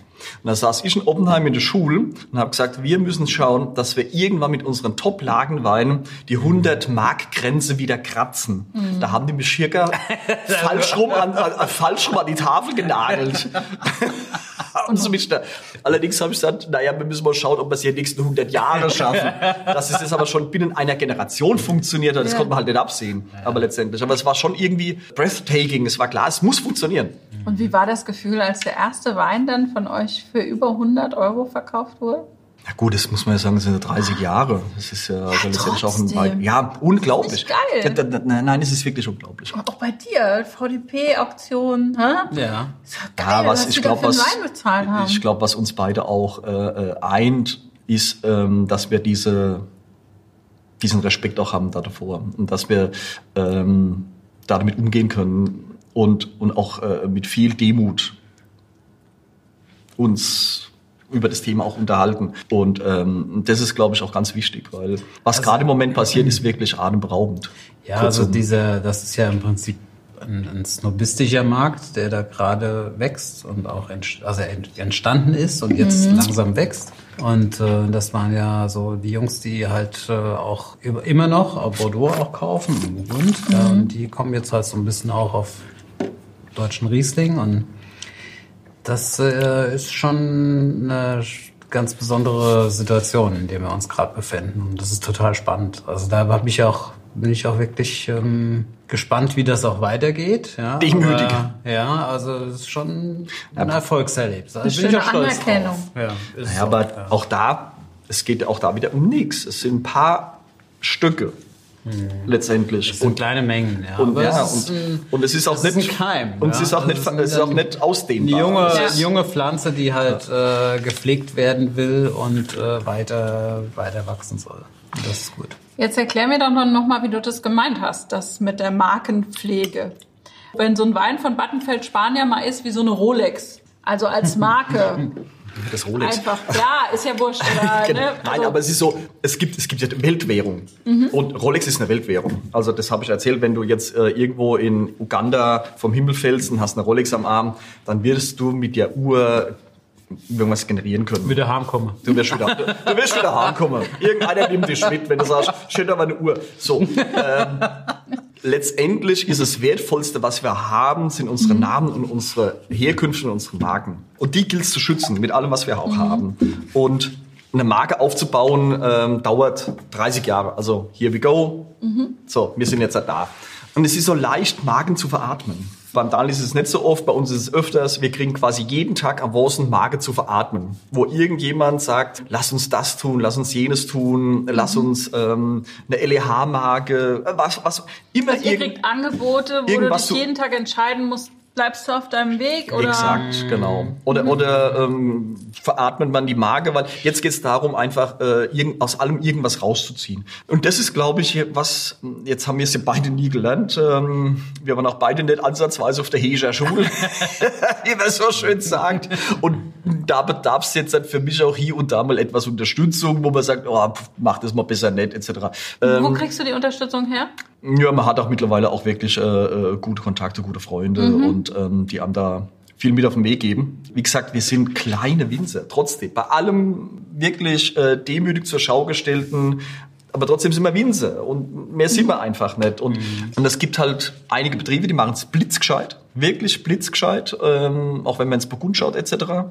Und, und das sollte so ein Stück weit unsere Orientierungsschnur sein, an der wir uns entlanghangeln. Und dann kann gar nicht so viel schiefgehen. Sehe ich auch so. Ja. Ja. Immer die Kirche im Dorf lassen. Der Daniel ist ja auch so eher so ein konservativer Geschäftsmann, ne? Ist so. Also er kauft jeden Traktor bar, so ungefähr. Ne? So. Äh, Bar nicht. Ja. Aber ich ja, kauf keine, wenn ich das Geld nicht habe. ja, also so Leasing oder sowas oder Kredit aufnehmen ist nicht so dein Ding. Ich baue jetzt keinen Reifkeller aus dem vom, vom Girokonto. Ja. Aber ähm, im Großen und Ganzen ähm, bin ich da schon eher konservativ. Konservativer Auch Geschäftsmann? erzogen, Ja. okay. Und so. Ja. Und das Das versuche ich so an meine Kinder weiterzugeben. Hat ja auch alles funktioniert jetzt. Das ist immer ein großer Vorteil, wenn du einen Betrieb übernimmst, der nicht belastet ist. Ja. Und so will ich den auch weitergeben. Ja, das ist einmal. Wer kann das sagen, dass er an die nächste Generation einen Betrieb weitergibt, der quasi kerngesund ist? Der gut läuft und nicht verschuldet ist. Hammer. Und wo die Marke klar ist und sauber ist, wo du quasi nur einsteigen musst und es geht weiter im Text. Und das ist schon was ganz, ganz Großes. Also das ist, was man in unserer heutigen Gesellschaft alles so vermisst in Zeiten von 1% Zins etc. Ähm, Das verleitet. das, ähm, und das verleitet eigentlich so mehr Schwachsinnsentscheidungen wie zu ähm, wirklich generationenübergreifenden Entscheidungen. Also das ist schon was ganz, ganz, ja, was Edles, ein Feines. Ja, ist so. Jetzt steckt mal das Lob ein. Mensch, Ja, danke. komm, da trinken wir Danke, nochmal eine Ja, da können wir drauf. noch mal herkretzlinge drauf. Genau. So, chin, chin. Komm, Daniel, jetzt musst du noch mal. So, ein Nein, toller das Wein. ist- Alle drei Weingüter quasi, über die wir heute sprechen, sind auch beim VDP. Ja. Wie wichtig ist so, ein, so eine Vereinigung wie der VDP? Wichtig. Wichtig, gut. Absolut wichtig. Ja.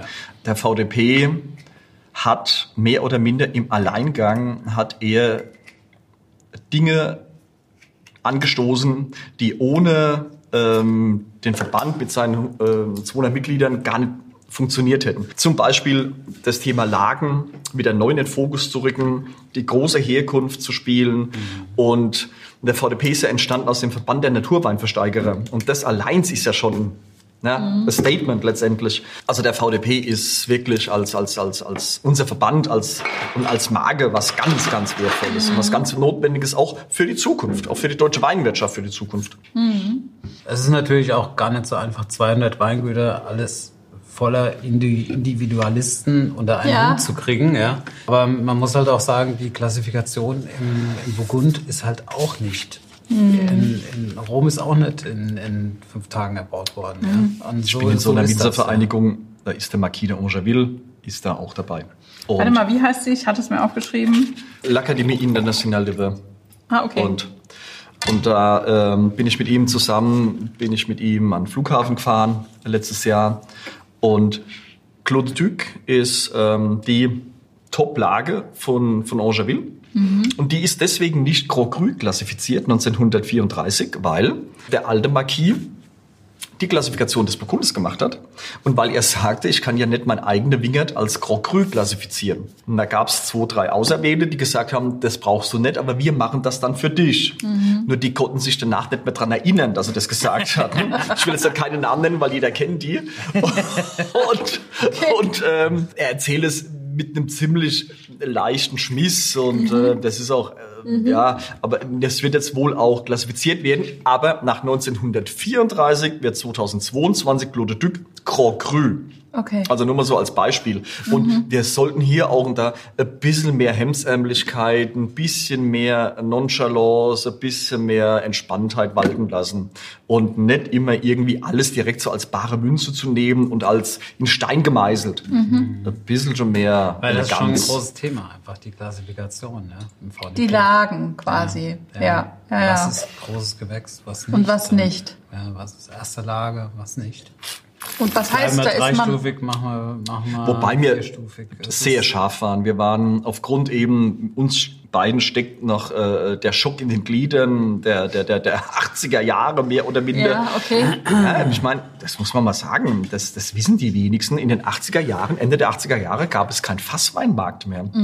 Es wurde nichts mehr gekauft. Und ähm, dann kam irgendwann der Kommissionär, der hatte für 30, äh, für 30 Pfennig, hat er dir dann noch der Rest irgendwie mitgenommen. Also es war komplett alles weggebrochen. Und, ähm, und aus dem Grund, als wir dann quasi äh, in die Verantwortung kamen, und auch im VDP, als ich in den VDP aufgenommen wurde, 2006, habe ich ähm, zwei Lagen eliminiert, die es heute auch gar nicht mehr gibt, die man hätte auch als großes Gewächs klassifizieren können. Ähm, meine erste Amtshandlung bei König Gillert war 2007, den Oppenheimer Sackträger und Oppenheimer Herrenberg nicht mehr als großes Gewächs im Hause König Gillert zu führen. Das war mal die, das war mal die erste Amtshandlung, weil ich gesagt habe, König Gillert ist nur Roter Hang, König Gillert ist nur Pettental, Rodenberg und so weiter und so fort. Also das waren auch strategische Entscheidungen. Wir waren da extrem strikt, extrem scharf. Ich behalte es auch immer noch bei. Also ich würde auch heute noch sagen, sagen, das war perfekt, die Entscheidung. Ihr wart war halt genau geprägt richtig. von diesen Wir waren, 80er Jahren. wir waren und geprägt von, der von, Sorge. von dieser, von dieser, ja komm, ist doch egal. Und heute, wenn ich das jetzt so raushöre, ist eben diese Diskussion, dass man wieder mehr Weinberge auch in äh, als Ach, es ist, erste es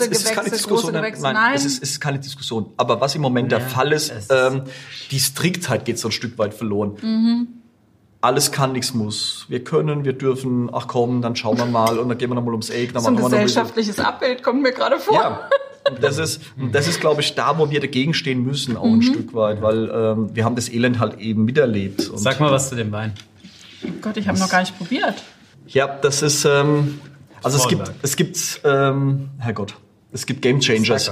Und der Herrgott war einer da davon gewesen. Also ich bin 89, 90, 91, ähm, immer den Berg weiter hochgewandert und das sind Lagen, die waren ähm, im, im 19. Jahrhundert berühmt. Sieht man auch an den großen Gutshäusern. Ähm, da ist zum Beispiel auch ein Gutshaus, die haben schon einen Tennisplatz im 19. Jahrhundert im Garten gebaut. Also da hat's, da hat's für den Wein hat's Geld gegeben. Und nur dieses Tal, dieses Zellertal wurde leider Gottes total vergessen. Das wurde irgendwie ähm, von der Landkarte imaginär vom Kopf her getilgt. Und mein Glück war eben auch, dass ich dann in Ende der 90er Jahre, äh, Ende der 80er Jahre, Anfang der 90er in das Tal aufgestiegen bin, mehr oder minder. Zellertal. ne? Zellertal das, ja. und konnte da wirklich beeindruckendste Parzellen bekommen. Ist das jetzt Und- schon der, das, was in der Pfalz liegt? Nee, das ist noch Rheinhessen. Noch Das ist Rheinhessen. Es gibt Herrgott in Rheinhessen und es gibt Herrgott in der Pfalz. Es ne? gibt Zellerweg am Schwarzen Herrgott, das ist die Rheinhessen-Seite, 71er Weingesetz. Das ist die einzige deutsche Weinlage, wo eine Gebietsgrenze durchgeht. Genau. Und dann gibt's den Schwarzer Herrgott in der Pfalz, weil die Pfälzer gesagt haben, eigentlich ist die Lage uns. In Rheinhessen hat man gesagt, alles klar, dann nennen wir es Zellerweg am Schwarzen Herrgott, weil es nach Zell geht. Zellerweg am Schwarzen. Mir war damals schon klar, dass dieses Potenzial, wenn du diese, diese Kalkköpfe siehst, die da rausstehen, dass das unglaublich gut sein Das muss. sind beeindruckende Böden, ja. Das sind so, so richtige, die sind ganz voller, also siehst du eigentlich nur Steine, ja. Das ist eigentlich nur, Oh, der schmeckt toll, oder? Wie schmeckt dir der? ja, das ist halt diese Spanierwürze. Die Spanierwürze. Diese Die wilde. geile Spanierwürze, die wilde Spanierwürze. Man könnte es auch ein bisschen schöner als Betriebshandschrift, könnte man das auch übersetzen. Ja, so ein bisschen grüner Curry, Curry. Das Ja. ist, ist total cool. Das ist halt eine ganz eigene Handschrift und ähm, Aber das ist meine ich dann mit- Das ist ein Profil. Und heute wäre es nicht mehr möglich. Das Also ist knalltrocken, das hat null Zucker. Ja. Es ist straff, hat Salz, hat Kripp. Ich muss jetzt mal was fragen, was du vielleicht nicht willst, was ich frage, aber ich mach's einfach. Wieso hast du eigentlich keinen ähm, Kühling Gillot Wein mitgebracht? Stehst du mehr auf die Buttonfett Spanier Weine? ich wusste nicht, dass ich soll. Das, ich war zu wenig gebrieft, sind wir wieder beim Thema. Da hättest du Caroline mal eine E-Mail schreiben müssen, dann hätte man das gemacht. Der kann nicht alles Nee, wissen. nee, genau, ich kann nichts Ich wissen. wollte nur wissen, nicht, dass das falsch ankommt jetzt bei den Hörern, weißt du, dass Nee, sie wir- denken, du magst Nee, nur nee, die Weine und nicht die anderen. Bisher, es liegt bisher an mir. Du bist schuld Da halt. Hätte mein Freund Daniel mir gesagt, nimm auch ein Pettental mit, hätte ich ein Pettental heute auch dabei. Wurde mir nicht gesagt. Ich kann mich echt nicht um alles kümmern. Nee, kannst dich nicht um alles kümmern und deswegen machen wir jetzt mal eine Schnellfragerunde. Pass mal auf. Oh Gott. Zack, zack. Nicht denken, antworten. H.O., mit welchem Wein verführst du deine Frau? Krugchampagner. Ja, das gibt's immer schön im Haus Genau. in Spanien. Ja. Nicht nur seine Frau, manchmal mich auch.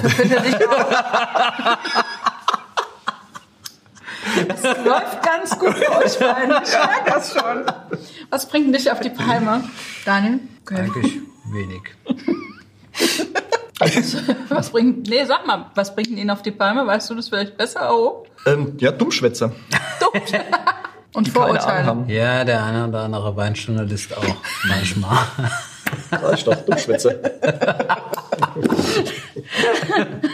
Oh, was ist das Coolste am Winter sein? Alles. Das ist der lässigste Beruf des Planeten. Ja? Ja, mit Warum? Abstand. Weil alles dabei ist. Ähm, Natur, Landwirtschaft. Es wird in Dekaden gerechnet und nicht in, in, in Millisekunden und, und, und Quarks und, und, und, Binärcode. Das ist- Und das ist wirklich einer der lässigsten Berufe, was man sich per se vorstellen kann. Was ist am nervigsten am Winter sein? Das Wetter.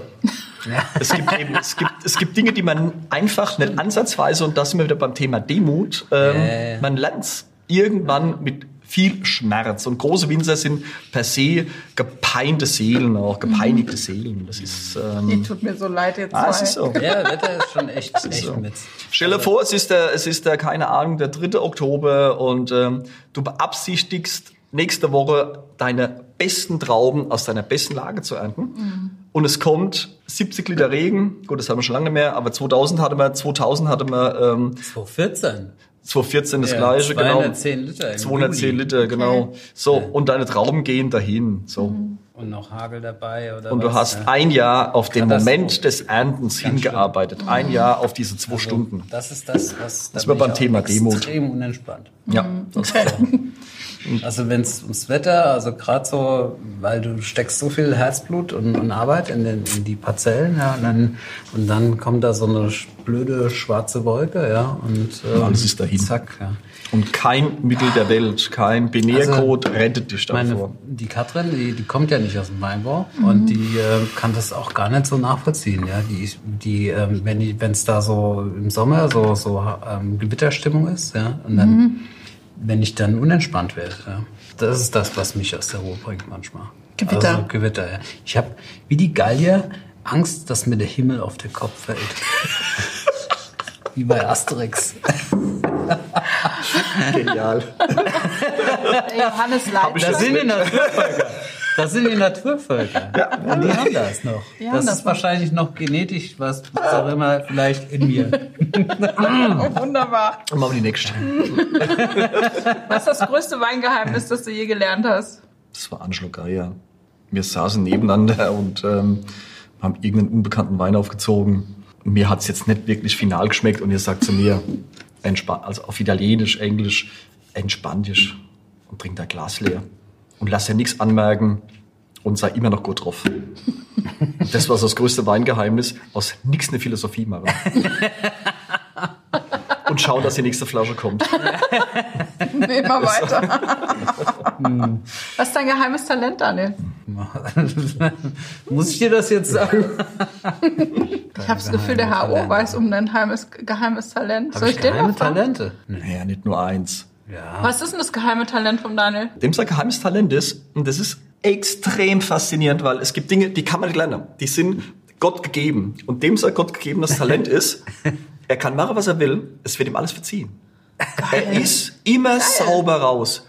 Glückskind. Es ist wirklich so. Er hat sich noch nie so final in die Grütze irgendwie irgendwo mal geritten. Und selbst wenn er es getan hätte, kommt er immer wieder raus und oh, mal kurz abgeschlingt.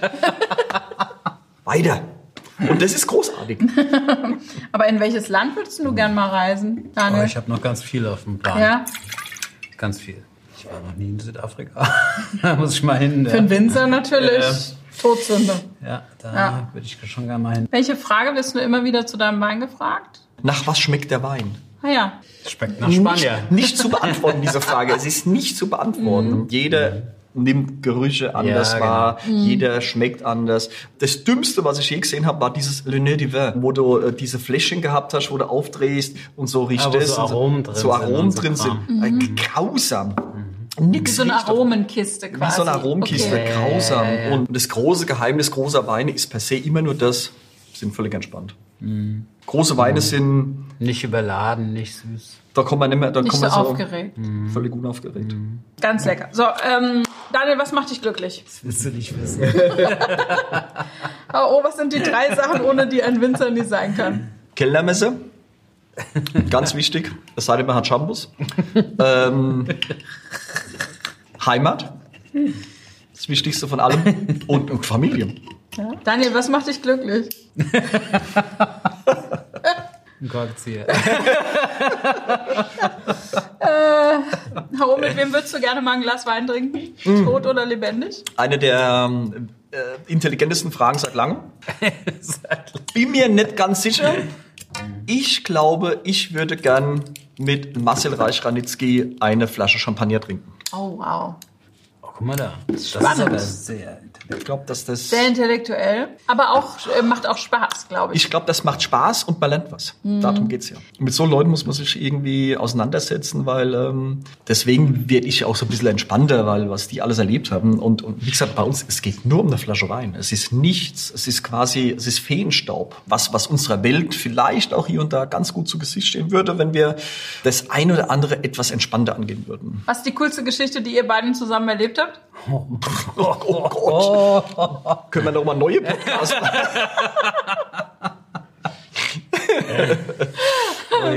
Boah, es, gibt, es, es gibt hunderte. Der Daniel hat einen neuen Audi gekauft. Okay. Ein super Auto. Am Ende war es eine Scheißkiste hoch 12. Aber kurzum, wir sind mit dem Ding nach Berlin gefahren und der Wittmann hat im, im, Bel- im, Schlosshotel Grunewald, hatte man da ein kleines zwölfgängiges Menü direkt serviert bekommen.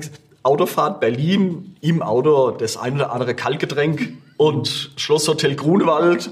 Der Wachner mit seinem neuen Audi sauber vorne eingeparkt und, ähm, und der Anna hat aufgefahren. dass es gekracht, gerumst und geschippert Also hat. auch eine, eine, Eine Flasche nach der anderen. Eine Ja, Flasche nach ja. der anderen. Und bei jeder Flasche hast du beim Daniel gemerkt, wie die Wimpern sich so leicht voneinander entfernt haben. Und, und, und irgendwann kam Das war mir suspekt.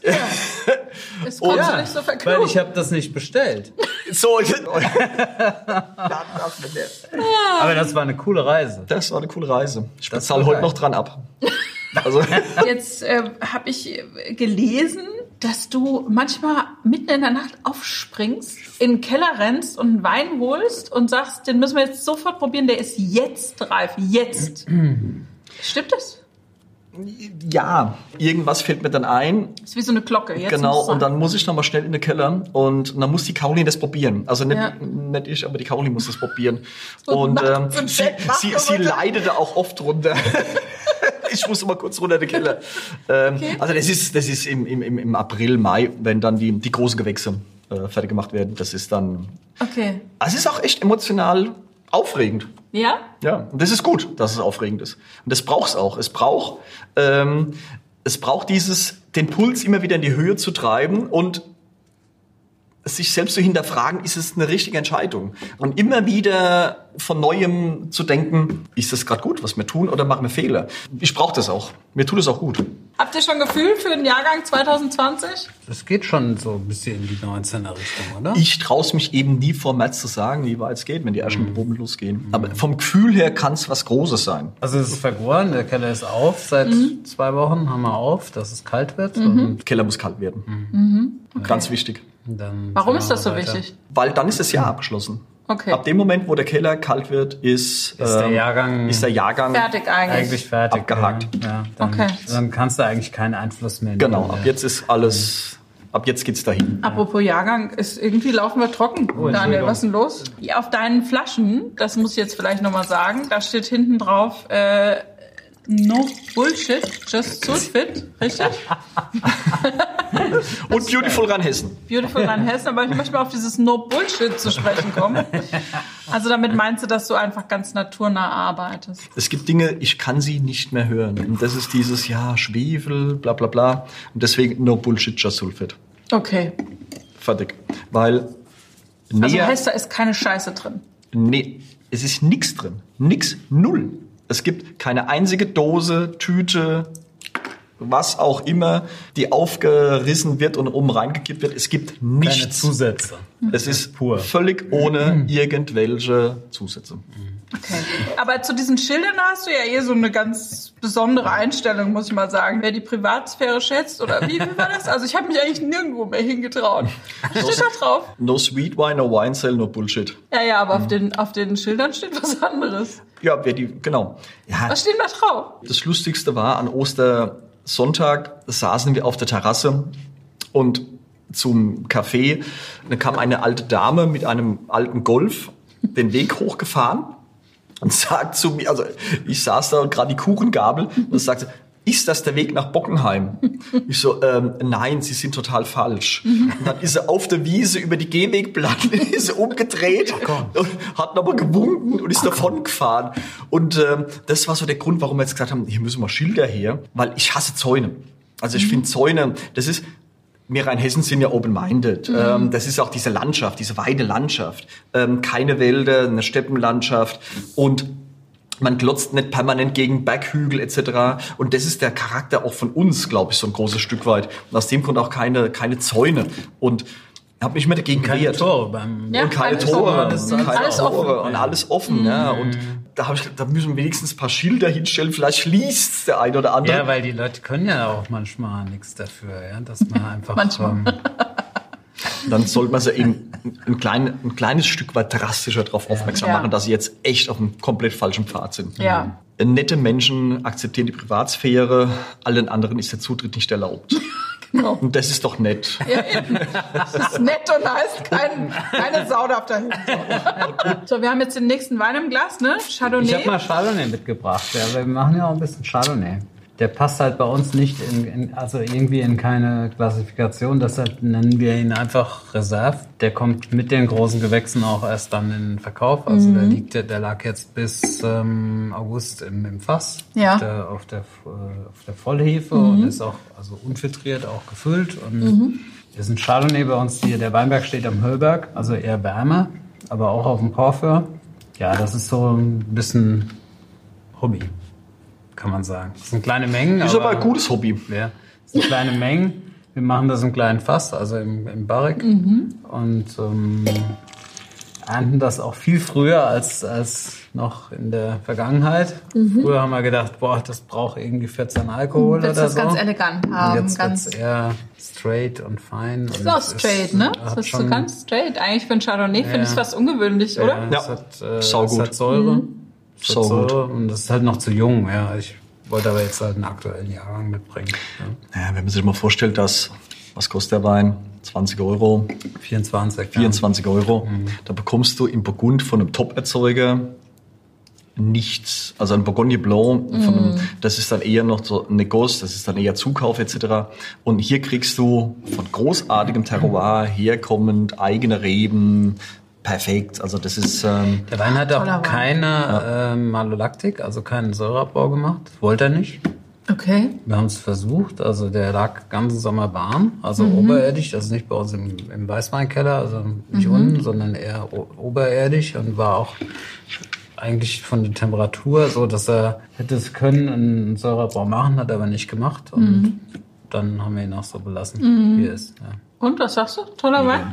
Säure halt. Er hat Säure, das fällt mir auch was, auf. Aber ja, aber, äh, und das sind wir auch wieder beim Thema. Es ist halt total elegant. Es hat eben diese Frische, dieses Entspannte. Es ist, wenn du jetzt ein paar Leute am Tisch bist, da hast du ein bisschen was in der Pfanne, bla bla bla. Du trinkst diese Flasche und Geil. bist einfach nur Schön. froh und glücklich. Es ist großartig. Ja, ich finde es auch großartig. Du hast mich noch nicht gefragt, mit wem ich äh, mal eine Flasche Wein trinken. Äh. Sag mal, gibt's noch Es jemanden? gibt, es gibt noch viele Ach andere. so, ja, entschuldige Ja. Daniel. Mit wem würdest du gerne mal eine Flasche Wein trinken? Jean Le Cam. Ja, Wer ist denn Jean Le Cam? Ähm, für die Profis, Jean Le Cam Jean Le ist, ähm, ist ein Segler. Profi-Segler. Ah, der gerade die Vendée Globe fährt, auf einem der ältesten Boote der, der Flotte und der ganz, ganz vorne mitsegelt. Ja. Und das ist unser Idol 21, haben wir jetzt schon äh, beschlossen. Das ist unser Mann des Jahres 21, Absolut. weil der ist, er hat Bordeaux an Bord und Ja. raucht gern Gitan handgedreht. Der ist wirklich ein cooler Typ. okay. Mega Typ. Und er 61. Hat, äh, 61 61. und hat Der älteste der Flotte. Vonne Globe ist die härteste, das eigentlich das anspruchsvollste Sportereignis dieser Erde. Mhm. Vonne Globe ist ein Rennen, ein Mann, ein Boot um die Welt, Mhm. 44.000 Kilometer. Quasi im Prinzip ist es eine Südpolumrundung, nonstop, ohne ohne Pause. Mhm. Und ähm, Heute Morgen Cap Horn umrundet. Jetzt geht's wieder der, jetzt- der Momentan sind wir gerade ums Kap Kap Horn rum. Oh, und ihr seid da, Richtung ihr trackt zurück. das, ihr wisst Ja, genau, wo der ist. Jeden Tag. Jeden Tag. Und, Wir ähm, telefonieren doch fast jeden Tag. und es sind 30, Teil, 30 Teilnehmer, also 33, es waren 33 Boote, jetzt sind es glaube ich nur noch 28 Ja. oder 27. Einer ist abgesoffen. Ja, eine, Aber einer ist gesunken und dieser, ab, dieser gesunken ist, der, Ja. der hat äh, 10, 11 Stunden in seiner Rettungsinsel verbracht und Sean Le Cam hat ihn gerettet. Natürlich. Und hat ihm und direkt so einen schönen Rotwein ist der. Held Wahrscheinlich. der Vorne Globe. Das ist der Held. Absolut. Und der ist total cool, weil er mit, alter, mit ältester Technik ganz vorne mitfährt. Also ich versuche den mal geil. anzuschreiben, Daniel. Wenn der kommt, kommt ihr beide nochmal, oder? Und der trinkt gern dann- Wein. Der trinkt gern Wein. Wein. Also vielleicht kriegen wir das ja hin. In diesem Sinne. Vielen Dank, Das dass ihr da wart. Chin, chin. Hat mich sehr gefreut. Bis zum nächsten Mal. Ciao.